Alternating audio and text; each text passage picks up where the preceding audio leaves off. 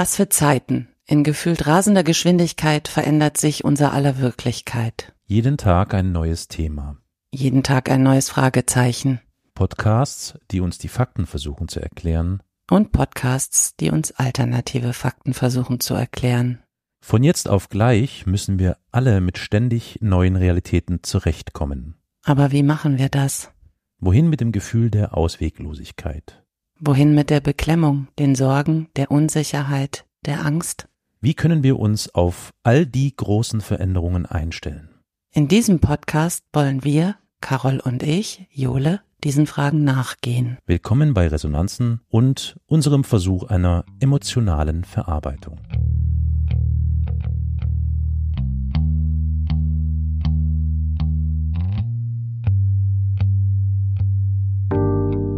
Wir müssen jetzt hier ein bisschen Knicker-Knacker, Feuerchen. Also, Was? Ja, oh, sorry. Ja, nein. Knicker-Knacker. Ich habe nicht gesagt Knick-Knack. Ich habe Knicker-Knacker gesagt. Also bitte. Ja, ja, ja. Ja, ja, ja.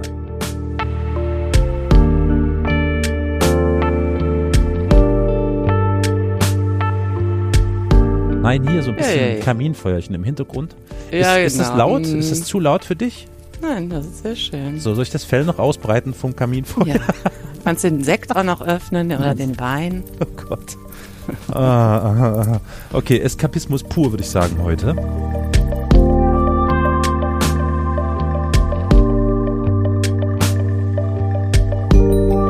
Ja, okay, wir Wir, versuchen wir, wir lassen alles liegen und stehen. Okay, andersrum. Wir, wir lassen alles fliegen. Wir lassen alles fliegen an Sorgen und Problemen und reden über was ist. Also nämlich gerade Kaminfeuer im Hintergrund, Weihnachten so halbwegs so ein bisschen hinter uns und das Neujahr, auch das Silvesterfest genannt, vor uns. Was macht man dann? Man schaut nochmal zurück, wie so das Jahr gewesen ist und was vielleicht das nächste Jahr bringt, wie es uns damit geht, beziehungsweise ob wir eigentlich mit Weihnachten und all dem Gedöns drumherum zufrieden waren, glücklich waren, was wir so machen. Also kurzum, heute mal so ein bisschen ausruhen von dem ganzen emotionalen, anstrengenden Tagen, Wochen, Monaten, die wir uns gegenseitig da Jahren. so um die Ohren geschlagen haben. Hm. Hm? Genau. Ist, das, ist das ungefähr so okay? Ja, ist okay. Können wir doch machen. ja. Ja. Nach den vielen, vielen Folgen über all die großen, Ja. Großen und schlimmen Themen, ne? Das Mhm. ist jetzt eigentlich mal ganz schön, dass wir eine Folge machen, wo wir mal versuchen, über die guten Dinge und Themen des Jahres zu sprechen. Oh Gott. Weißt du, was mir gerade eingefallen ist? Hm. Wir wollten ja heute über gute Themen und gute Nachrichten sprechen, ne? Oh, oh Schreck. Oh Schreck. Ich habe das ganz aus dem Auge verloren und muss das jetzt Mhm. schnell noch, während wir diese Aufnahme machen, googeln. Ach Aber komm. so viel kann es ja nicht sein, oder? Es kann ja nicht so viel Nee, sein. ich, pass auf, ich kann dir erzählen, was ich in der Vorbereitung zu dieser Folge Du bist so toll. mir echt, es war so schwierig, weil es einfach fast nichts gab. Mir sind Mhm. ad hoc zwei Sachen eingefallen, die ich sofort hatte, wo ich dachte, ah, das ist wirklich mein Hoffnungsschimmer am Firmament, aber es war wirklich schwierig, ne, weil mir so viele echt blöde Sachen und schlimme Sachen eingefallen sind. Und ich musste richtig überlegen, was ich wirklich richtig als positiv wahrnehme und oder in diesem Jahr wahrgenommen habe. Und dann ist ja witzigerweise heute die Nachricht rumgegangen, dass Olaf Scholz Corona-positiv ist. Was? Ach, äh, der Und Scholz dann hab ich so ist äh, Scholz-Format ist Corona-positiv. positiv. Oh, das ist positiv. Das sind doch mal, Nein, sollte ein kleiner Witz sein. Okay. ja, böse, böse, böse. Wir wünschen ihm natürlich sagen, nur das Beste. Ne? Ja, selbstverständlich. Milder Verlauf ja, und so. Das wünscht man Das ja keinem. Hm, nee, klar. Was? Das Okay. wünscht man keinem. Mhm. Mhm. Ja. Ich kann ja mal sagen, was für mich das positivste Ereignis des Jahres war. Kann ich zumindest so für mich sagen. Ein echter Lichtblick zumindestens. Das war der Sieg der Opposition in Polen. Die Peace-Partei, Ja, Peace, die in den letzten acht Jahren ja den Rechtsstaat da zunehmend ausgehöhlt hatte und Frauenrechte beschnitten und Minderheiten ausgegrenzt hatte, wurde abgewählt. Und seit dieser Woche ist Donald Tusk nun der neue Regierungschef, ein ausgesprochener Europa-Befürworter. Und ja, kann man schon sagen, durch ihn erlebt nicht nur Polen eine gewisse Hoffnung, sondern auch die EU. Nach dem ganzen anhaltenden Rechtsruck in verschiedenen Parlamenten, ja zuletzt in den Niederlanden, ist der Ausgang dieser Wahl in Polen aus meiner Sicht ein wirklicher Hoffnungsschimmer am politischen Horizont. Und die Bedeutung für Polen und Europa wurde am 14.12. in der Zeit unter der Überschrift Im Osten ein Licht diskutiert. Im Osten darunter stand, Licht. voll Ah. witzig, im Osten ein Licht.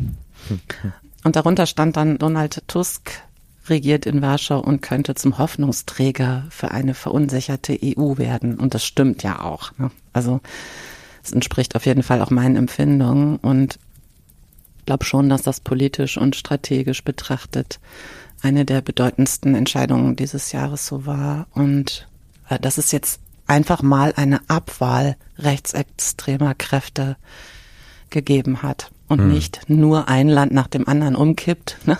sondern hier haben wir jetzt einfach mal die Gegenbewegung. Und in seiner äh, Regierungserklärung sprach Tusk über die Bedrohungen, denen Polen aufgrund des russischen Krieges gegen die Ukraine ausgesetzt ist.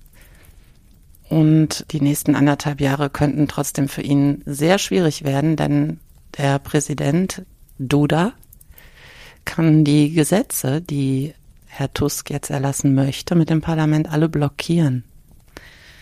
Denn Tusk benötigt dafür Gesetzesänderungen eine Dreiviertelmehrheit. Und das ist aktu aktuell fast nicht möglich. Also ist sehr schwierig. So dass jetzt erstmal seine Arbeit die nächsten anderthalb Jahre wahrscheinlich sehr, sehr erschwert wird. Was schlimm ist, denn er muss wirklich eine ganze Menge Sachen rückabwickeln, ne? Bin ich echt gespannt, weil wenn das jetzt alles zu lange dauert mit der Wiederherstellung eines Rechtsstaates, dann kann man nur hoffen, dass das nicht allen die Puste ausgeht. Ne? Ja, wie so oft. Hm. Ja, das ist sicher ein ziemlicher Kraftakt und Ja, was bleibt den PolInnen und uns anderes übrig, als zu hoffen, ja. dass er es in irgendeiner Art und Weise wirklich anpackt. Ja. Er und seine Ja. Regierung natürlich, klar. Aber du hast recht, ja. Also das ist, habe ich schon wieder gänzlich aus der Erinnerung verräumt, sozusagen, Mhm. weil es gar nicht so einfach ist, sich zu erinnern, was es alles Positives gegeben hat. Auf jeden Fall Mhm. wirklich ein, ein Hoffnungsschimmer in der dunklen, düsteren, immer mehr faschistisch werdenderen Welt. Ich habe noch ein positives Thema gefunden oder eine positive Nachricht, eine interessante Nachricht, die ich äh, Mhm. ganz frisch präsentieren kann. Die ist drei Stunden alt.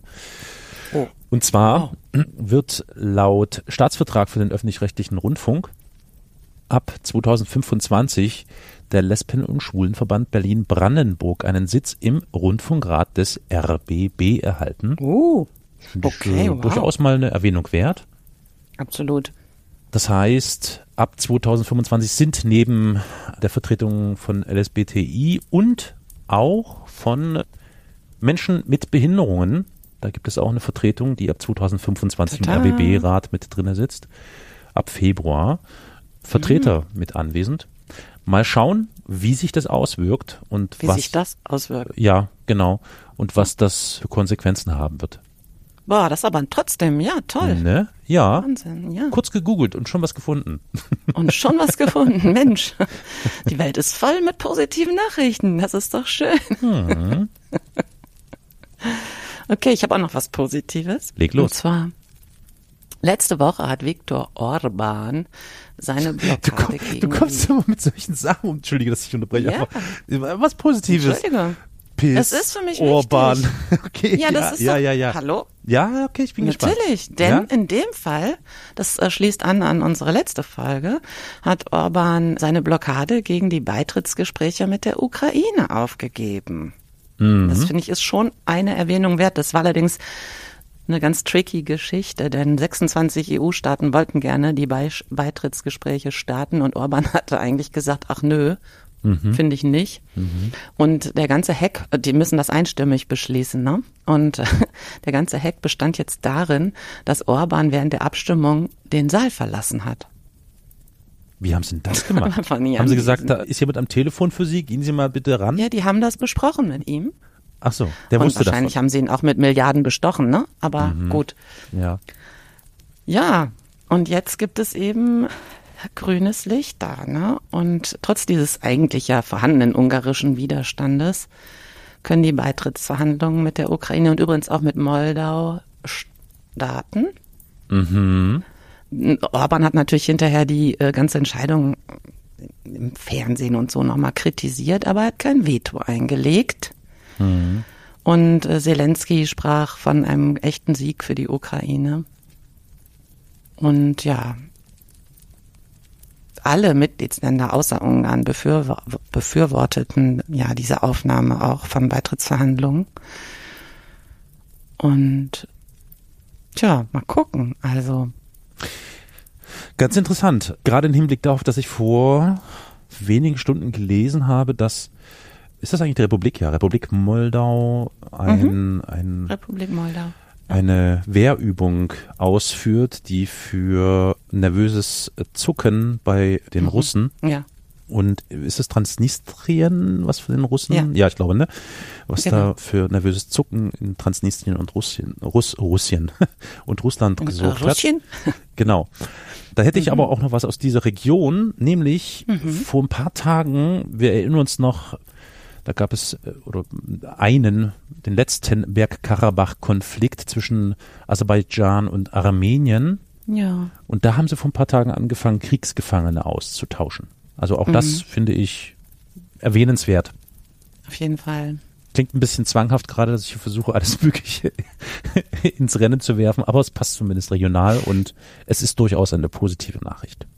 Definitiv. Ich wollte noch sagen, wenn sich dafür jemand noch genauer interessiert, es gibt ein Infoportal Östliches Europa auf der Seite der Landeszentrale für politische Bildung Baden-Württemberg. Können wir mal verlinken. Das ist total gut. Da haben die, die ist sowieso total gut. Kann man echt viele Infos finden, die es sonst nirgendwo gibt. Und da gibt es eine Pro- und Kontraliste zur Aufnahme der Ukraine und auch anderer Länder in die EU. Das haben die echt total gut gemacht und anschaulich. Kann man sich die verschiedenen Argumentationslinien nochmal genau angucken, wer da Lust drauf hat. Können wir verlinken. Was hast du noch Interessantes an positiven Ich habe dann so überlegt, ja, ich habe da jetzt gar nicht mehr so nachrecherchiert, aber ich habe so überlegt, das ist mir dann eingefallen heute im Auto, dass schon Anfang des, des Jahres, glaube ich, Februar, März oder so, hat doch der internationale Gerichtshof in Den Haag einen Hassbefehl gegen Putin wegen Kriegsverbrechen in Ja. der Ukraine ausgesprochen. Eigentlich besonders geht es da um die Verschleppung dieser Tausenden von Kindern. Was ihn ja aber nicht Und- daran hindert, durch die Gegend zu reisen und diverse andere Staaten zu besuchen, Ja. wenn nicht was passiert, oder? Ja, genau. Also der, es ist halt natürlich so, dass solange er nicht in Gefilden aufschlägt, wo zugegriffen werden kann, ne, kann er natürlich durch die Gegend reisen. Es wäre natürlich Aber- interessant, ob er das wirklich probieren würde, ne? Also ich glaube nicht. Also ich, das wäre echt ein bisschen sehr dämlich. Also ich meine andersrum, besteht denn tatsächlich das Risiko, er würde sich tatsächlich in einem, wie soll ich es denn nennen, Einflussbereich, Einflussgebiet des internationalen Gerichtshofs Ja. befinden. Das ist ja eigentlich überall. Das ist ja international, aber Hund- wie auch also, immer. Ja, 100 Länder sind da ähm, Ach so, okay, also doch auf nicht der überall. Liste. Hm. Nee, es ist eben nicht überall. Ah, genau. okay, okay, okay. Richtig. Also Und, müsste der ähm, internationale Gerichtshof sich als halbwegs internationaler Richts- Gerichtshof irgendwie bezeichnen. Wir sind der halbwegs internationale Gerichtshof. Entschuldigung, sorry, ich bin gerade ein bisschen auf Kasperlaune. Ja. Tja. Aber entschuldige, ich unterbrach Mhm. dich, du wolltest ja eigentlich irgendwo hin. Nee, ich wollte da nicht weiter. Ich, mir ist nur mir ist das heute so eingefallen und ich dachte, Ach so. das ist doch auch mal echt was Gutes. So, ne? Weil natürlich kann man äh, das auch als symbolischen Schnigges abwerten oder so, ja. Aber ich finde, es geht darüber schon auch hinaus, denn es ist, also es, ist ja sehr unwahrscheinlich natürlich, ja, dass er zu Lebzeiten jetzt da vor Gericht ähm, Schon. Dass er überhaupt strafrechtlich verantwortlich gemacht wird. Ne? Das Mhm. ist ja total unwahrscheinlich, ne? ist ja klar. Aber ich finde es trotzdem einfach ein, ein sehr, sehr starkes und auch vereinendes Signal. So. Ja. Und na, wir reden ja immer über Werte geleitet, bla bla bla und so weiter. Und das ist eben mal so eine von den Sachen, wo man echt sagen kann, ja, also da werden wir als Welt weiter hingucken, was es mit diesen äh, ganzen Kinderentführungen und so weiter äh, einfach auf sich hat. Ne? Es ist nicht einfach zu verschlucken, wie so vieles andere. Und zumindest ist es eben dadurch auch im öffentlichen Diskurs und es ist, bleibt Thema. Und auch wenn man jetzt irgendwie sagt, ah, ich will mich jetzt doch wieder hier, selbst die ganzen Putin-Annäherer, ja, werden nicht darum herumkommen, sich, also dieses Gerichtsurteil, das besteht jetzt. Ja. Ne? Ja. Und ja, es ist einfach wichtig, das Augenmerk auf diese Deportation von ukrainischen Kindern zu legen. Also es Ja. ist einfach so und genau. Hm. Also es wird ja auch gesagt, die eine Auslieferung Putins wäre ja frühestens nach einem Machtwechsel in Russland realistisch, aber selbst dann ja nicht, weil also äh, solange der sein Hintern da nicht wegbewegt, wird da gar nichts passieren und tja. Und es ist leider auch, es gibt ja manchmal auch so Prozesse, die in Abwesenheit der Angeklagten stattfinden, aber dieser nicht. Also er müsste da erscheinen sozusagen oder vor Ort sein. Hm. Wahrscheinlich, weil es so schwerwiegende Vorwürfe sind, dass das als reiner Indizienprozess ohne Genau. Angeklagten oder ähnliches schwierig ist, beziehungsweise kaum plausibel erklärbar ist.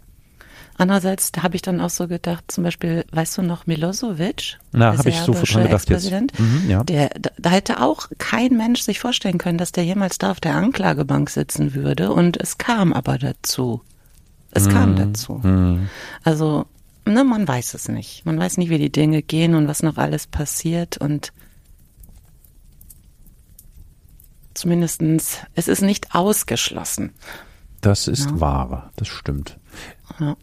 Ich habe sowas ähnlich Ambivalentes, wie du gerade jetzt mit Putin und dem, wie nennt man das eigentlich? Was ist das dann vom Internationalen Gerichtshof? Was ist das? Ein Straf Eine Strafverfolgung. Verfolgung, Strafbefehl, Mhm. ja, quasi. Okay, so ähnlich ambivalent habe ich jetzt hier gerade vor mir. Das finde ich eigentlich erstmal positiv. Haftbefehle sind das eigentlich, Entschuldigung. Haftbefehl, okay, ja. Mhm. Mhm, Ja. ja. Und zwar die Abholzung im Amazonas-Regenwald geht deutlich zurück, hat die Yes, Zeit das habe ich heute auch berichtet. gelesen. Finde ich cool, ne? interessant. 64 Prozent Rückgang im November. Das ist zwar jetzt ein Monatswert, Ne? Ja. aber trotzdem schon mal interessant. Der Jahresdurchschnitt liegt aktuell 22 Prozent niedriger als im Vorjahr. Oh Gott, stellt man sich mal vor, wie verrückt das ist, dass wir uns darüber freuen, dass die Abholzung Ja, das des ist total krank. Ja. Ja. Ja, Ah, aber trotzdem, es ist einfach mal eine Bewegung in die andere Richtung. Hm, ja, besser Ja. als 200 Prozent mehr. Das stimmt allerdings. Ja, was eigentlich das Übliche bisher war, die ganze Zeit. Ja. Ne? Und ja, muss man leider so sagen. Also wir reden ja schon seit Jahren, redet die Welt darüber, dass es nicht geht, die Lunge der Welt, bla bla bla, es muss aufhören. Aber es wird ja immer schlimmer trotzdem die ganze Zeit. Und das ist jetzt eigentlich das erste Mal, dass es rückläufiger ist. Das Ganze ist übrigens zurückzuführen auf ein Wahlversprechen von Präsident Lula da Silva. Das ist übrigens auch eine positive Nachricht, die mir jetzt gerade noch mal in den Sinn kommt, wobei ich Stimmt. nicht weiß, ob das dieses Jahr war. war das stimmt. dieses Jahr? Bolsonaro? Doch, ich glaub, Bolsonaro das war dieses Jahr, Anfang oder? des Ich, Jahres. das ist alles ein Brei. Ich bin da Oder war das unsicher. letztes Jahr noch? Ich weiß es echt nicht mehr ganz Nee, ich genau. glaube Anfang des Jahres. Gucken wir mal eben. Warte, ich glaube Anfang des Jahres. Ich sehe hier gerade, war im Januar angetreten. Ja, doch. Siehst dann, du? Ja. Ja. Mhm, mhm, Genau. Und er hatte versprochen, den illegalen Holzeinschlag bis Genau. 2030 komplett zu beenden. Ja, tja. Und tja, ne, also immerhin, sag ich mal. Ja. Ja, ne? Aber okay. Das ist ja im ach, Grunde Mist. genau so eine Geschichte wie jetzt, weißt du, wie die, jetzt war doch gerade die, wie heißt die, Gob, Coop? Ja, ja, ja, ja, COP 28, ja. Genau, Diese wo man Lungenkrankheit. Mhm. Was? Ja, genau. Ja. Wo man auch irgendwie sagen kann, ja, dass, dass der Abschlussbericht, der wird von den einen gefeiert und von den anderen natürlich als lächerlich und viel zu wenig beurteilt jetzt. Aber tatsächlich ist es eben auch zum ersten Mal, dass in so einem Abschlusspamphlet steht, es muss aufhören ne, mit den fossilen Energien. Mhm. Das gab es bisher noch nie. Und das ist vielleicht so ein bisschen ähnlich und vergleichbar. Ne? Man Ja, freut sich dann über so minimalst Prozesse, so winzkleine Die Schrittchen. aber wahrscheinlich, wette ich, was also COP 28 angeht, aber was eben auch den Regenwald angeht, vielleicht im nächsten Jahr oder in irgendeiner kürzeren Periode, wie auch immer, stellt sich heraus, das ist alles nur Veralberei und die haben über äh, drei Ecken oder so sich da irgendwie ein Schlupfloch gesucht, weil ich finde nämlich gerade hier zum Regenwald, ja, dass zwar die 22 Prozent weniger abgeholzt wurden, aber dafür wurde im Gegensatz dazu in der tropischen Savanne von Cerrado 238 Prozent mehr abgeholzt. Also ach, vergiss es einfach. Ist, also nein, das ist keine positive Nachricht. Tut mir leid, sorry, Ja. sorry, sorry. Es war, es war, ich bin drauf wir behaupten sofort das Gegenteil. Mhm. Ja, und ich glaube, so ähnlich ist es mit COP28 leider, weißt du? Ja, weiß ich nicht. Also es hat eben wirklich das noch nie gegeben. Es wurde ja auf den letzten zwei äh, Cops, da wurde ja auch darüber de debattiert, aber es wurde nicht in irgendwelche Abschlussberichte aufgenommen. Mhm. Also, ne, dass man einfach, also hier steht ja jetzt wirklich drin, es muss ein Ende finden. Mhm. Ne? Das ist schon ein Ding. Und das sah ja auch bis am Abend davor noch gar nicht so aus, Mhm. dass man da zu so einem Satz kommen würde. Und es ist ein winziger Schritt, aber es ist doch erstaunlich. Mhm. Ja, weil ich meine, guck mal, wo das Ding überhaupt stattgefunden hat und so, ne? Ja, das, Ganzen Ölstaaten da und Ich habe da mit Also- Interesse die Berichterstattung ganz konkret vom Korrespondenten vor Ort Jonas Scheible verfolgt. Mhm, ja. Ist ja sicher noch ein Begriff, Ja. also noch im Sinne Ja. von, er hat ja früher, Mit was AI. war's? T-Online, glaube ich. Ja, Scheible mit AI, richtig, genau. genau. Hat ja früher vor T-Online gearbeitet und ist dann zum Spiegelbüro in Berlin gewechselt, hat sich dort tatsächlich auf die Klimatransformation oder auf die gesellschaftliche und wirtschaftliche Transformation spezialisiert thematisch. Das war ja bislang schon immer irgendwie so tendenziell. Allerdings Hm, eben genau. leider meist mit Paywall-Artikeln. Das heißt fast, ich würde Ja. sagen, so irgendwie um die 95 Prozent der Artikel, die sehr, sehr interessant und gut sind, von der Analyse her von Jonas Scheibel, sind beim Spiegel zu finden, aber eben Bezahlware. Aber so die kurzen Snippets, die er hier und da mal veröffentlicht, zum Thema COP28 auch, die fand ich dann eher doch nicht so berauschend, nicht so prickelnd. Aber gut, wir werden sehen, ja, was die Prickelnd Zeit war das ja auch nicht. Es ist ja, der, ja ne, also das ist ja auch niederschmetternd und äh, insgesamt ist es niederschmetternd, aber es ist eben trotzdem zu betonen, dass es eben noch niemals in einem Abschlussbericht überhaupt erwähnt wurde. Mhm. Und naja, also ich glaube, in Wahrheit wissen ja auch alle, dass es so kommen muss. Ne? Aber solange eben noch solche irren Summen damit gemacht werden und so viel Geld verdient wird, Mhm. ist natürlich das Gehampel und Gestrampel groß, ist ja klar. Ja, Ne? ja. Das stimmt. Und wenn wir schon gerade. Mhm. Gut, sagen bei- wir, das ist- bei- Ja, sorry. Semi-gut, unsere Nachricht. Semi, ja, semi, also meine ist eher schlecht sogar im, Hm. im, im Nachgang betrachtet, deine semi-gut. Ja, mhm. Hm. Wasser im Wein und so. Oder Wein im Okay, Wasser? ich, weiß es nicht. ich versuch's mal an. mit einer richtig guten, ja? Jetzt aber. Komm. Eine richtig gute. Der ADFC Bundesverband. Ach nein, du willst genau das. Ja, ich hab's schon geahnt. Nein. Erzähl weiter. In Teilen der Frankfurter Innenstadt wird künftig maximal Tempo 20 erlaubt sein. Funny. Das soll vor allem natürlich den Fuß- und Radverkehr stärken und für mehr Aufenthaltsqualität im Zentrum der Stadt sorgen. Zunächst wird erstmal ein kleiner Bereich der Innenstadt von Frankfurt am Main zu Tempo 20 Zone und Stück für Stück soll das Gebiet dann vergrößert werden. Verkehrsberuhigt werden allerdings ausschließlich Nebenstraßen fürs Erste und die Hauptstraßen bleiben, da bleibt es erstmal bei 50. Und, aber die Stadt will außerdem auch mehr Platz für Radverkehr schaffen und so möchte Frankfurt die Innenstadt attraktiver machen und das Klima schützen. Ja, so ähnlich, so ähnlich bin ich hier auch gerade äh, nachrichtenmäßig dran.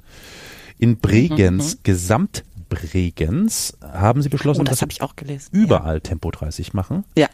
was Ja. ich ziemlich nice finde.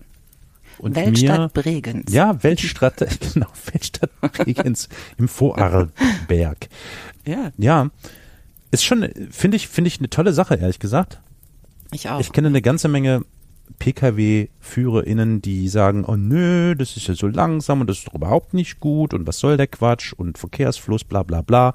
Und klar, ich auch, kenne ich ganz viele. Ja. Aber ich glaube, wir können da durchaus der Wissenschaft vertrauen, die sagt, das macht schon Sinn, so ein Tempolimit in Städten oder aber Natürlich. eben auf der Autobahn. Ja, das würde noch viel mehr Sinn Oh machen, ja. ne? davon mal ab, aber gut.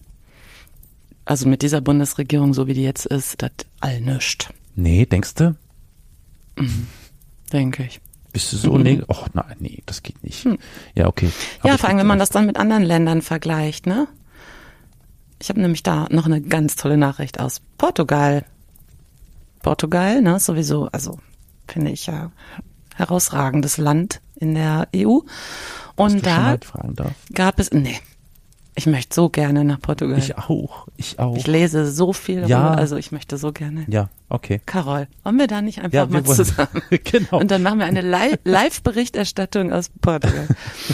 Auf jeden Fall gibt es da einen Rekord bei der Ökostromversorgung.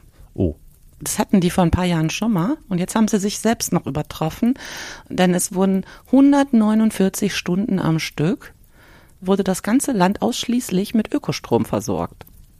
Also das Wie ist mehr als Prozent? sechs volle Tage. wie viel Ja, Prozent? komplett alles. Wow. Alle. Wow. Ja, komplett hat Portugal seinen eigenen Energiebedarf aus erneuerbaren Energien gespeist.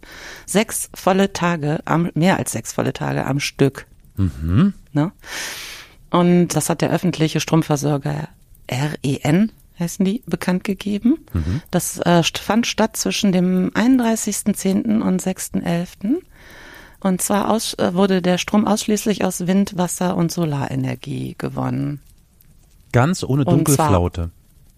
Mm, Ja, und genau, pass auf, jetzt kommt es nämlich noch krasser, dass Portugal hat sogar mehr als es selber verbrauchte produziert.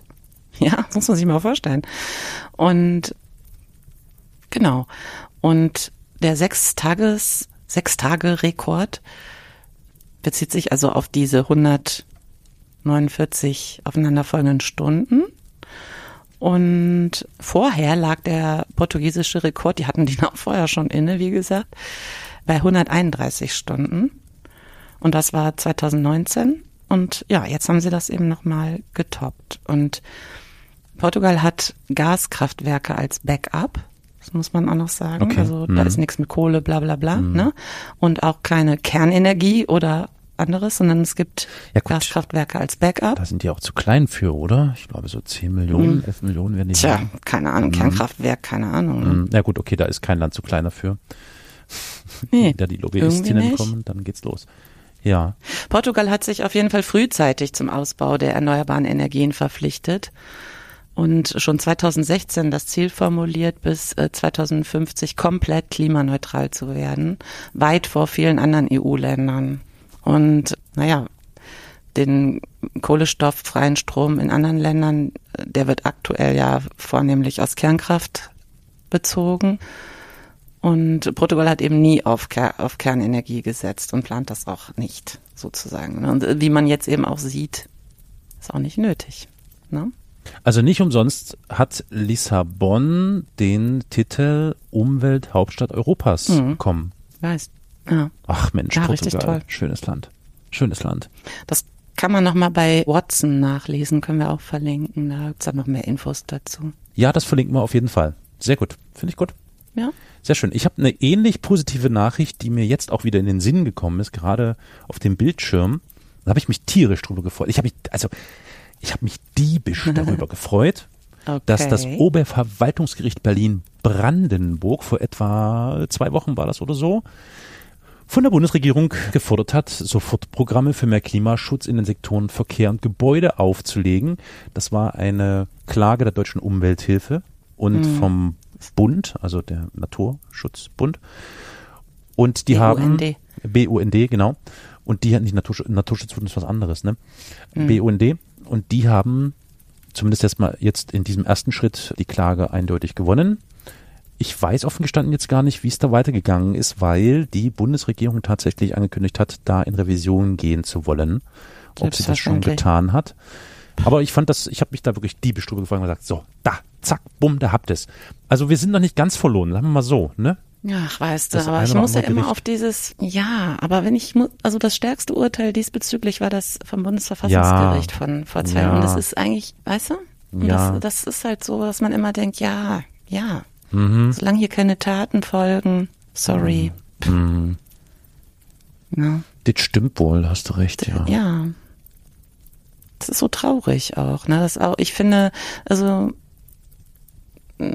Nein, ich will jetzt damit nicht anfangen. Ich fange damit nicht an. Ich erzähle schöne Sachen heute. Ja, ja, heute sind schöne Sachen angesagt. Genau, ich erzähle noch darüber, dass es ja, das wissen ja wahrscheinlich die meisten noch, dass es vor einiger Zeit, ich glaube im Mai, April, Mai, gab es diese ganz schlimmen Wald- und Buschbrände auf Hawaii. Mhm, ja. Na, da sind äh, mindestens 115 Menschen verstorben und die Bilder, die man dazu gesehen hat, waren ja wirklich das war ja unglaublich, wie das mhm. da aussah. Die Region um die Stadt Lahaina auf der Insel Maui war besonders schlimm betroffen und die sonst so grüne, das ist so eine Hafenstadt, wurde quasi komplett zerstört, also de facto ganz zerstört und man, man sieht auf diesen Fotos echt nur noch so schwarze, verstümmelte Teile, die man gar nicht mehr als irgendwas identifizieren kann.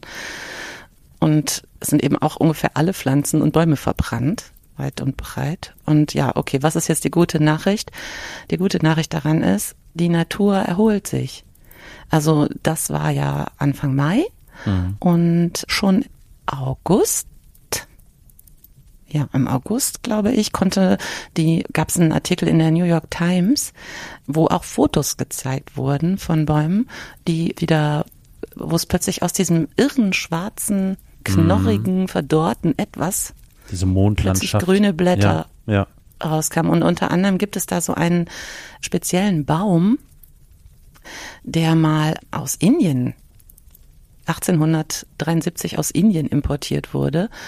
Ein Banyanbaum und der ist quasi das Wahrzeichen der Stadt Lahaina. Und man kann jetzt also in diesem New York Times Bericht die Fotos sich angucken von diesem Baum, wo dann, das sieht total irre aus, kann ich auch nur empfehlen, das mal aufzurufen, das verlinken wir auch, wie aus diesem schwarzen etwas diese grünen Blätter jetzt rauskommen, ja. Und das war dann schon drei Monate, muss man sich vorstellen, nach diesem Brand. Und das finde ich, das sind so echte Hoffnungsschimmer, wenn man einfach irgendwie sieht, egal wie schlimm wir es hier treiben, ja, dass die Natur wird sich berappeln von uns. Die wird sich mhm. von uns erholen. Mhm. So. Und das, das finde ich wirklich, da kann man auf was setzen, ja. Weißt du, auf so ein bescheuertes Gerichtsurteil kannst du eigentlich einen Scheiß geben. Ja, das stimmt schon, ja. ja. Mhm. Aber hier kannst du irgendwie, da kannst du hingucken mhm. und kannst sagen, okay, jetzt egal, ne? Es wächst du? und gedeiht, egal ob ja. wir wollen oder nicht. Was, egal was wir machen, ob wir ja. alles verbrennen. Ne? Mhm. Das finde ich wirklich krass.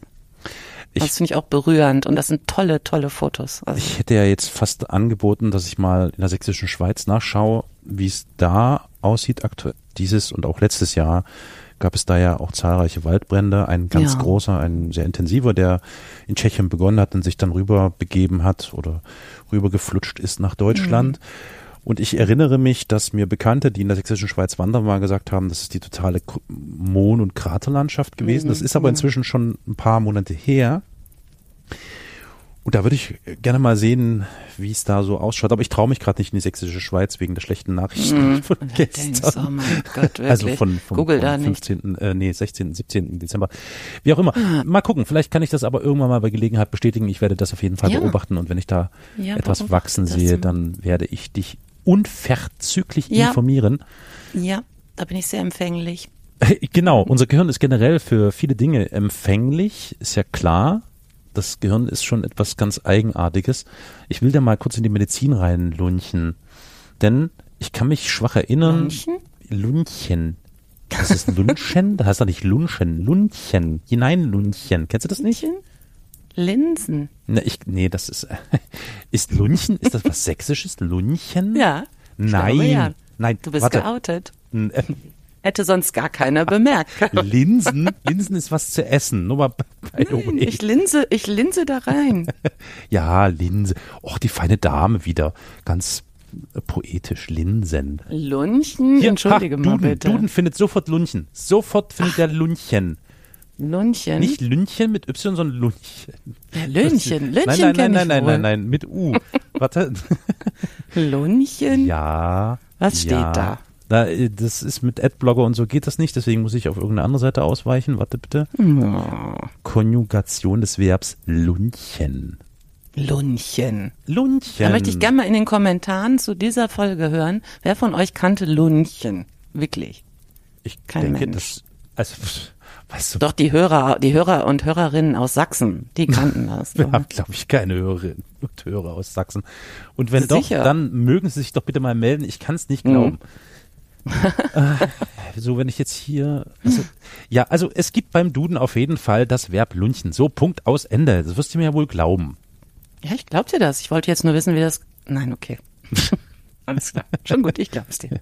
Junge Leute würden sagen Lunch, Lunchen, aber das ist es Lunchen. nicht. Das hat nichts mit Lunch zu tun. Okay, also. Lunchen würde bin- mir auch gut gefallen. ich komme her von Impulsen, die das Gehirn braucht, um Ja. in die eine oder die andere Richtung zu funktionieren. Man nennt das übrigens in der Medizin auch Neurofeedback. Sagt ihr das was? Mhm.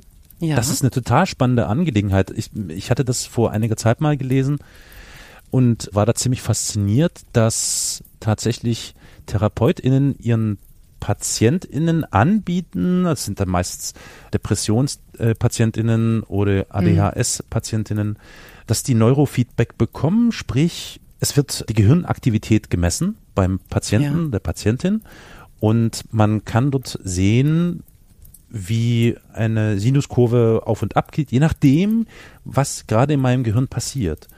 Und dieses Neurofeedback zeigt dann den PatientInnen, dass sie durchaus in der Lage sind, wenn sie denn möchten, diese Kurve auch zu steuern. Was dazu führt, dass eben Menschen, die sich in Therapie befinden, das für sich nutzen können, um die Art und Weise, wie sie ihr Gehirn nutzen und wie sie denken, zu steuern. Das finde ich total interessant.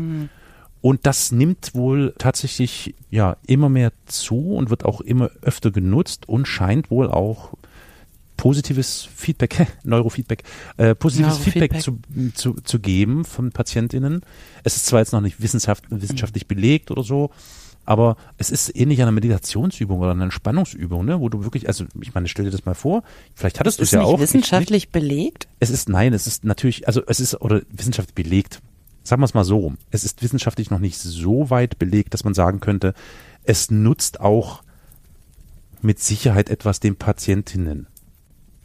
Es ist aber klar, dass die Tatsache, dass Patientinnen durchaus in der Lage sind, die Alpha-Wellen des Gehirns selbst zu steuern und das zu sehen, weil denen das ja gespiegelt wird, es wird denen ja gezeigt, Ja. dass das sinnvoll ist und positiv ist für Patienten und Patientinnen, damit zu arbeiten und damit mitunter ihre eigene Depression oder andere Beschwerden und Therapieansätze zu verbessern.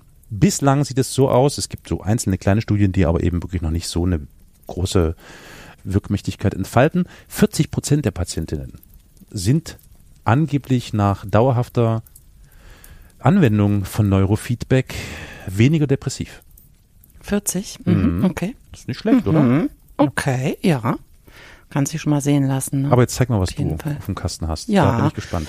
Hand und Fuß hat meine Nachricht nämlich. Die Krankheit, Hand, Fuß, Mund, Mund, Hand, Nein. Fuß. Nein. Nein, es geht um Bauchspeicheldrüsenkrebs. Oh la la, ah, ich erinnere, ich erinnere, ja. Und genau, da gibt es nämlich jetzt, das ist wirklich, finde ich, erstaunlich, denn Forscher können Bauchspeicheldrüsenkrebs mit KI Jahre im Voraus vorhersagen. Und das finde ich wirklich meine Nachricht, denn Bauchspeicheldrüsenkrebs ist ja eine der absolut tödlichsten Krebsformen immer noch. Also die Prognose ist hundsmiserabel. Das stimmt. Und ja, es, es ähm, kommt nicht häufig vor, ne? Es haben nicht sehr, viel- also es ist eine der Krebsformen, die nicht so häufig vorkommen. Aber wenn jemand das bekommt, dann ist schon die Überlebenschance nicht gerade groß. Und mit Hilfe eben von künstlicher Intelligenz ist es jetzt Wissenschaftlern gelungen, in diesem Jahr die Menschen mit dem höchsten Risiko für Bauchspeicheldrüsenkrebs, also Pankreaskarzinom, um das mal Mhm. genau zu sagen, bis vor drei, also bis zu drei Jahre vor der eigentlichen Diagnose bereits schon zu identifizieren. Ja, und das finde ich schon bemerkenswert. Also so viel man jetzt ja auf KI und alles schimpfen kann. Ne, ich finde, ich stoße wirklich sehr oft auf Ansätze, wo ich echt denke, wow, meine Güte, ne? Also das finde ich ist sowas von bemerkenswert und wird vielen Menschen das Leben äh, retten. Hast du noch eine Prozentzahl irgendwie? Also mit welcher Ja. Sicherheit, Wahrscheinlichkeit und so weiter? Ja, 70 Prozent. Ja, okay. Das, ähm, Ich muss das nochmal eben suchen. Ich hatte das heute gelesen. Ich muss Mhm. nochmal eben suchen. Ich meine, es waren 70 Prozent. Es war Wahnsinn. Und ich dachte echt so, hä, unglaublich. Es ist mir in dem Zusammenhang auch noch begegnet, dass mittels KI inzwischen die, bei den Mammografien, ne, bei Mhm, den Frauen, die Bilder von KIs out, ausgewertet werden und auch viel, äh, viel genauer also es ist ja eine unglaublich hohe Fehlerquote bei der Auswertung von Mammografien, leider. Und zwar immer in die Richtung, dass die Leute, denen wird dann gesagt, ja, es sieht so aus, als hätten sie ein Karzinom, stellt sich dann aber im weiteren Verlauf äh, raus, das ist nicht so. Ne? Und das heißt, da werden wahnsinnig viele Frauen immer in Panik versetzt für etwas, was dann gar nicht ist. Und so dass viele Frauen auch gar nicht mehr zur Mammographie gehen, weil das einfach natürlich eine Riesenbelastung ist, ja. Ja. Und mittels dieser KI ist es, oder KI-Bilderanalyse, ist da eben auch richtig was zu reißen. Also die KI ist da sehr, sehr treffsicher. Und ja, da gibt's jetzt noch ein paar andere Diagnosen, wo man auch schon denkt, da kann man das super gut einsetzen. Ne? Also wie bei Bildern zu Gallenstein oder wo ist mir das noch begegnet? Ich glaube, ach, Typ 2 Diabetes Hm. auch noch auf der Liste. Also ein paar wirklich gute, Sa also interessante Sachen. Aber mit dem Bauchspeicheldrüsenkrebs, das ist ja so, das wird ja quasi vor jeglicher Erkrankung oder vor Ausbruch, Jahre vor Ausbruch, wird das ja da von der KI errechnet und was bekommen. Das ist schon, also wirklich bemerkenswert, ja. Darf ich dir mal eine Frage stellen? Ja. Wenn sich das anböte, ja, dass deine Krankenkasse sagt, hier, wir bieten das jetzt all unseren Kundinnen an, Ja, an diesem Programm teilzunehmen, Ja, würdest du das ja. machen? ja sofort. Und was würdest du, wenn die KI jetzt prognostiziert mit einer 69 oder mal 70-prozentigen Wahrscheinlichkeit, dass das eintreten könnte, Ja. würdest du das für, was würde es tun mit dir? Ja, also, so. der Punkt ist, wie bei fast jeder Erkrankung, ist es auch beim Pankreaskarzinom so, dass Früherkennung alles ist. Ja. Und je früher das erkannt wird und behandelt wird, desto besser sind die Heilungschancen. Aber kann man denn was Und- behandeln, was, was zwar prognostiziert ist, in naher Zukunft aber noch nicht sichtbar ist? Das ist ja die große Frage, ne? Also na gut, man Ja, könnte die, die, man könnte die weißt- Intervalle, ne, wahrscheinlich dann. Genau, das wird dann in entsprechend ganz anpassen. kurzen Abständen, genau, wird es immer gecheckt. Ne? Und dann muss man halt möglichst früh diesen Tumor entfernen, bevor das kann. Also Pankreas ist ja so, ich habe ja selber auch eine, eine andere, aber auch eine Pankreaserkrankung. Und da ist es eben so, dass Teile, also es, äh, bei jeder Pankreaserkrankung Teile von ähm, dem Pankreasgewebe absterben. Und das muss halt ein, also da muss Einhalt geboten werden. Das geht jetzt bei mir zum Beispiel total gut, ne? Aber im Zusammenhang mit einem Pankreaskarzinom ist das sehr, sehr schwierig, weil die fräsen sich so in das sehr schönes Thema. Die fräsen sich so in den Pankreas rein, die Krebszellen. Und dann, das muss es trotzdem irgendwann entfernt werden. Manchmal geht das dann gar nicht mehr und es bleiben nur kleine Fetzen über vom, von der Bauchspeicheldrüse oder, ne, also es geht eben gar nicht mehr. Und wenn die Bauchspeicheldrüse ist ja für die Reinigung des Körpers zuständig. Wenn er, wenn das nicht, wenn die nicht mehr arbeiten kann, dann sterben die Leute eben. Ne? So. Und wenn eben sehr früh ein Tumorwachstum erkannt wird, dann kann man klein operieren, ne? also ein kleines Stück des Pankreas sofort entnehmen, bevor sich das da verzweigt. Und deswegen würde ich die Chance sofort nutzen, sofort. Also ja. Okay, interessant, ja, nee, weil so ähnlich ist es einer Bekannten von mir gegangen, die hat genetisch bedingt da so einen Test machen lassen, dass da familiär bei ihr ganz oft Brustkrebs und Krebs Mhm. allgemein aufgetreten Mhm. ist. Gab es da so, ein, so eine Testmöglichkeit, dass man das Ja. Genmaterial prüft, wie hoch die Genau. Wahrscheinlichkeit Mhm. ist. Und am Ende kam dann ein Ergebnis raus mit einer Wahrscheinlichkeit von 60 Prozent. Mhm. Könnte das passieren? Ja, okay. Und äh, sie war da jetzt nicht, wie soll ich denn sagen, irgendwie mehr oder minder beruhigt dadurch, also oder echt? beunruhigt, weil, wie soll ich denn sagen, also 60 Prozent ist halt ist ein Hat Wert, sie eh schon gedacht, so, ne? Nee, aber der, Wahrscheinlich. 60 Prozent ist ja so ein Mittelwert. Das ist so weder Fleisch noch, also weißt du, es ist ja nicht, also ja. Aber das ist ja auch gut, dann muss man nicht in Panik verfallen, aber man weiß Einerseits- trotzdem, ich muss es hier jedes Jahr jetzt angucken lassen. Ja, oder So. aber man weiß eigentlich nicht mehr als sonst und sollte sowieso, ne? Also ich meine, wer genetisch Ja, das- sowieso vorbelastet ist, sollte das sowieso wahrscheinlich. Ja, deswegen meine ich ja, vielleicht Hm. hat sie damit eh schon gerechnet, ne? Weil wenn man so eine genetische, also oder wenn man halt viele Angehörige in Blutsverwandte jetzt hat mit einer Krebserkrankung, dann ist eh klar, dass die Disposition da ist, ne? Wahrscheinlich hat sie das eh schon gedacht, dass sie da auf der Hut sein müsste und lieber mal dreimal mehr zur Mammographie geht als zweimal zu wenig oder so, ne? Ja. Und aber Ja. in Panik muss es sie eben nicht versetzen bei 60 Prozent, ne? Und aber ich sag mal auch, wenn da jetzt 100 Prozent rausgekommen wäre, dann heißt das ja nur ganz kurze Taktung. Ja. Ja, genau. Ja. Und sobald es irgendwo auftritt, sofort los und Mhm. zuschlagen, ja. Mhm. Das ist doch einfach der Punkt, ne? Und ich meine, das lässt sich wirklich für ungefähr fast jede andere Erkrankung ja auch so sagen, ne? Alles, was du da verschleppst und was sich erst ver- verschlimmert, vergrößert, verbreitert und verdickt, ist Mist. Soll jetzt nicht da zum Hypochonder auffordern. Nee, nee, nee, schon klar. Habe ich kurz mal Ne, drüber aber- nachgedacht jetzt, ja, aber hast du nee, recht. aber nee, aber ich meine, ich kenne fast nur Leute, die, die die Sachen eher verschleppen. Ganz genau, ja, Gerade Männer sagen. sind da ja auch Ja, echt oh ganz super Mhm. drin. Ne? Ja, fass mir an die eigene So Nase. Prostatavorsorge oder Mhm. genau. Und ich kann echt immer nur sagen, also ich hatte im vorletzten Jahr zwei Freundinnen, die an Brustkrebs erkrankt waren und die haben es beide geschafft, Mhm. weil Frühstadium erkannt. Die eine hat es ganz leicht gehabt, die also relativ leicht und die andere ein bisschen schwerer, aber sie haben es beide geschafft, ja. Und beide hätten es nicht geschafft, wenn das natürlich nicht erkannt worden wäre. Das ist ja völlig klar, so, ne? Und Mhm.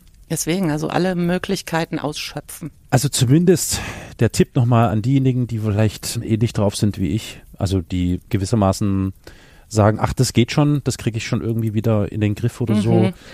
Es gibt zumindest ja so bestimmte Vorsorge- und Präventivuntersuchungen für alle Kunden und Kundinnen von Krankenkassen. Ja, ein bisschen genau. mehr, ein bisschen weniger, kommt immer auf die Krankenkasse an. Aber zumindest das sollte man nicht einfach so sausen lassen und vielleicht doch mal Nö. wahrnehmen, weil Genau. sicher ist sicher, mal abgesehen davon, Ja. dass diese Zeiträume, die durch die Krankenkassen abgedeckt sind, wahrscheinlich bei Weitem noch nicht reichen, weil die müssen ja auch alle sparen, aber trotzdem sollte man dann wenigstens das Minimum machen. Nur mal so. Finde ich auch so, Ja. ne? Das kann man schon machen. Und ähm, wenn wir schon dabei sind, kann ich auch noch sagen, kuriert euren Kram vernünftig aus. Ne? Also ich habe in meinem Umfeld auch so einen Fall von, das ist ja auch total klassisch, ne? Ich, das, ich ent, entlasse mich selber vorzeitig aus dem Krankenhaus und beginne schon mal zu joggen, obwohl letzte Woche meine Lunge noch voller Blut war. Gott. Und dann, ja, ne, dann, das rächt sich eben, weil die Sachen sich nie mehr vernünftig auskurieren, wenn man es nicht macht bei Zeiten, ne? Und das ich aus, finde ich auch so ein Männerding, ganz ehrlich, ne? Das Voll, höre ich ja. oft von Männern, ne, dass die einfach sagen, nee, ich muss jetzt wieder zur Arbeit hier, ne, und dies, das und ja, ist so.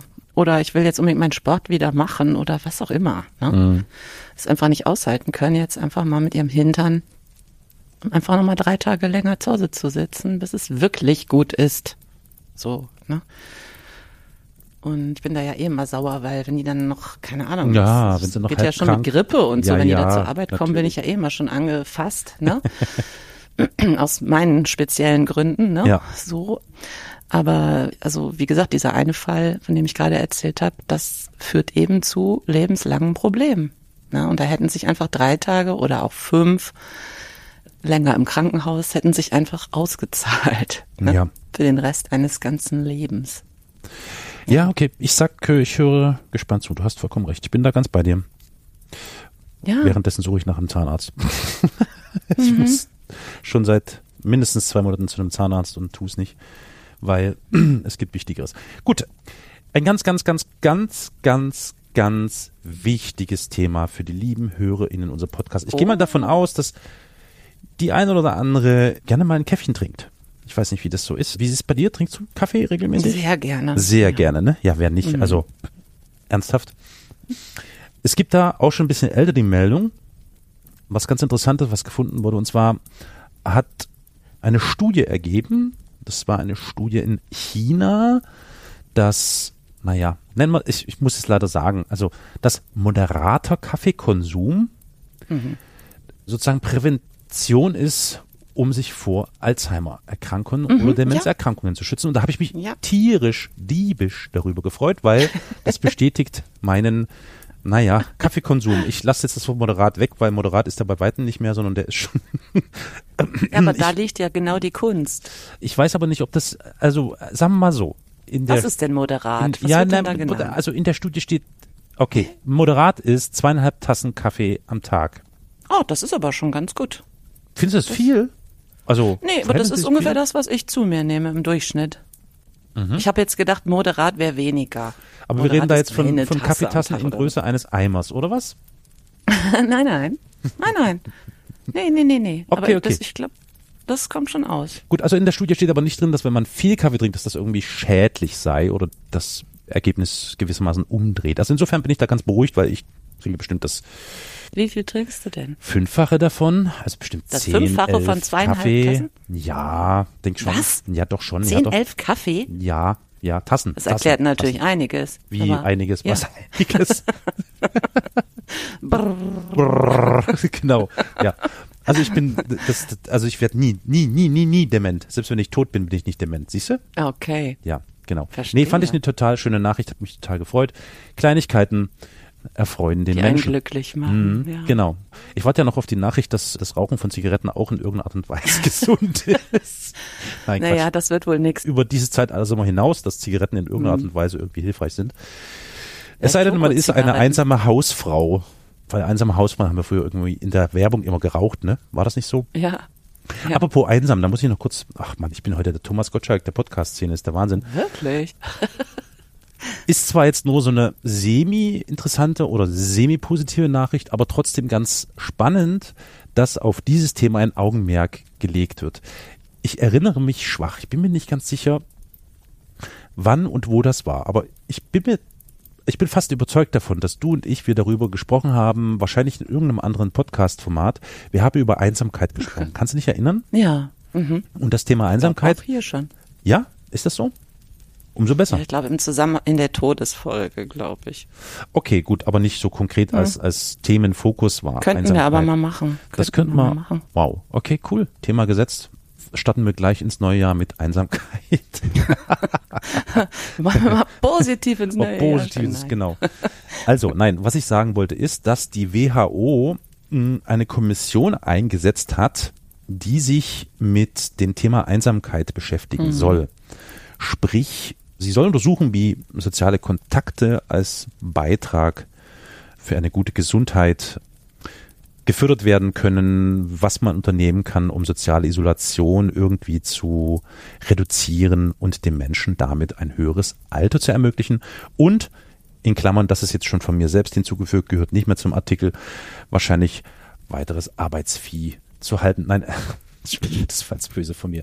Also nein, ich finde das tatsächlich spannend, weil das Thema Einsamkeit ist meines Erachtens nach sehr, sehr unterschätzt oder unterbelichtet, glaube ich. Es wird hier und da darüber gesprochen, mal mehr und aber ich glaube eher weniger. Deswegen finde ich es ganz gut, wenn wir uns dem Thema Einsamkeit mal wirklich Ja. als monothematische Folge Machen wir widmen. unbedingt. Mhm. Da fällt mir auch sofort ein, dass es doch schon vor Jahren in Großbritannien das erste Ministerium Genau. oder eine Ministerin. Eine Ministerin, ja. Da, da haben wir nämlich, du und ich, da haben wir nämlich drüber gesprochen. Ja, das ne? habe ich noch gut Ja. in Erinnerung. Mhm. Genau. Yep. Was mich noch selber berührt Mhm. hat, kann ich auch noch erzählen. Ich weiß nicht, habt ihr oder hast du verfolgt das Schicksal der US-amerikanischen Basketballspielerin Britney Griner. War das die, die in, in Iran oder so? Nee, in, in Russland hat die. Ach, nee. Äh, mehrere Monate, ich glaube elf Monate oder so oder zehn Okay. im Gefängnis gesessen, weil sie eine klitzekleine Menge Cannabisöl bei sich hatte. Öl. Und sie war als Basketballspielerin, also in, nicht privat, ne, sondern mit ihrem Team in Russland und die haben da gespielt und ja, dann wurde das bei der Ausreise irgendwie am Flughafen entdeckt und ist sie da monatelang eingeknastet gewesen und Anfang des Jahres dann irgendwie entlassen worden, aber in so im Rahmen eines Gefangenenaustausches. Und ich habe das damals total gebannt verfolgt, weil ich das so krass fand, ja, mit diesem Cannabisöl-Flashline und, und diesen Monaten im russischen Gefängnis, ja. Ich war echt so entsetzt. Und diese Frau, diese Britney Griner, hat Ende Mai das erste Mal wieder in der Profiliga WNBA Basketball gespielt. Die gehört irgendwie zu, ich glaube, Phoenix, bla bla bla heißt der Verein. Hm. Und das weiß ich, habe ich irgendwie, das ist mir jetzt auch so eingefallen, das hat mich richtig berührt, ne, dass ich so dachte, wow, das ist so eine krasse Geschichte, ne? Und die dann irgendwie so zu erleben, dass die wieder spielt und Spaß hat und mit ihrer Mannschaft und so weiter. Ich weiß, dass die unheimlich große psychische Probleme auch hatte nach dieser ganzen Geschichte und in Therapie und ne, alles Mögliche musste da irgendwie ihr geholfen werden natürlich, um das zu verarbeiten.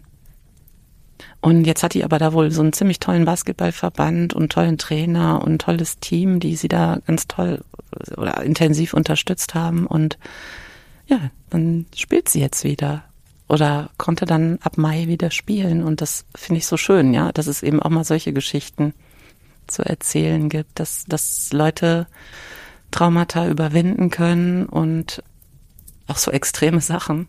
Krass, ne? Also ich habe jetzt gerade nochmal nachgelesen, weil ich mir das in Erinnerung rufen musste. Mhm. Die ist ja zu neun Jahren Haft verurteilt gewesen. Ja, Wahnsinn. Ja, die, ja, das war ganz schlimm. Ja, das war wirklich ganz, ganz schlimm. Und die wäre da auch versackt. Also da gab es, wie gesagt, ein Gefangenenaustauschprogramm zwischen den Ländern. Und ich weiß auch, dass der Präsident sich da ganz stark gemacht hat. Wahnsinnig viel Gegenwind aber auch bekommen hat. Ne? Und also, da war auch Aber hast du noch auf dem Schirm? Das ist ja ein Austausch gewesen, Gefangenenaustausch. Wer Ne? dagegen getauscht wurde, ne? Ja, weißt du, ein russischer Waffenhändler. Ja, nee, ist klar. Oh Das ist nee, so das ja klischeebehaftet. oh Gott, Alter. Nee. Fuck. Ach du Scheiße, echt. Okay, krass. Ja, schön heftig, zu hören, Ne? schön zu hören. Ja, finde ich auch. Es Also, ist so eine echt schöne Ich Geschichte. bin mir nicht sicher, ich muss mal schnell gucken, um dieses, den Platzhalter Phoenix bla bla bla noch auszufüllen. Hm? Guck mal. Ich glaube, es Ja, sind die. Phoenix Sun. Ich guck fix nach. Ja, guck mal.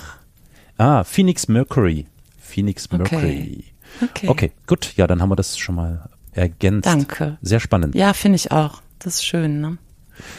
Noch eins, ich weiß nicht, wie es dir geht, wenn du, wenn du, also inzwischen glaube ich, hat sich das alles schon ein bisschen nivelliert, aber bislang ist es so, wenn man in ein Lebensmittelgeschäft seiner Wahl geht und Mhm.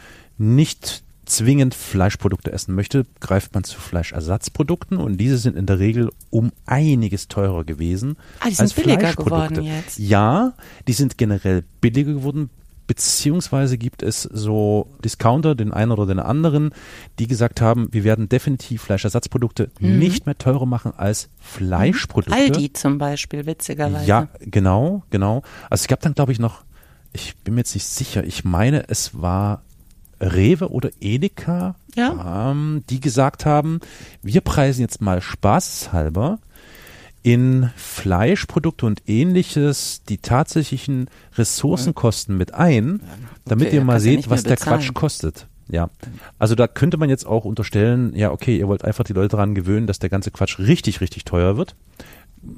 Kann man so machen. Sollte er ja auch werden. Also naja, mein, kommt immer drauf an. Naja. Also solange es sich nicht um Naja. Gewinn handelt, ja. Aber ich unterstelle den generell, den Lebensmitteldiscountern und äh, Händlern tatsächlich schon immense Gewinnabsichten. Aber sei es drum. Ja, da, dieses klar, ne, dass die jetzt, also natürlich wollen die ihren Gewinn machen und ähm, Ja. aber es ist eben auch die Frage eben, womit. Ne? Mhm. Und mit Tierleid finde ich halt keine so richtig gute Idee. Ja.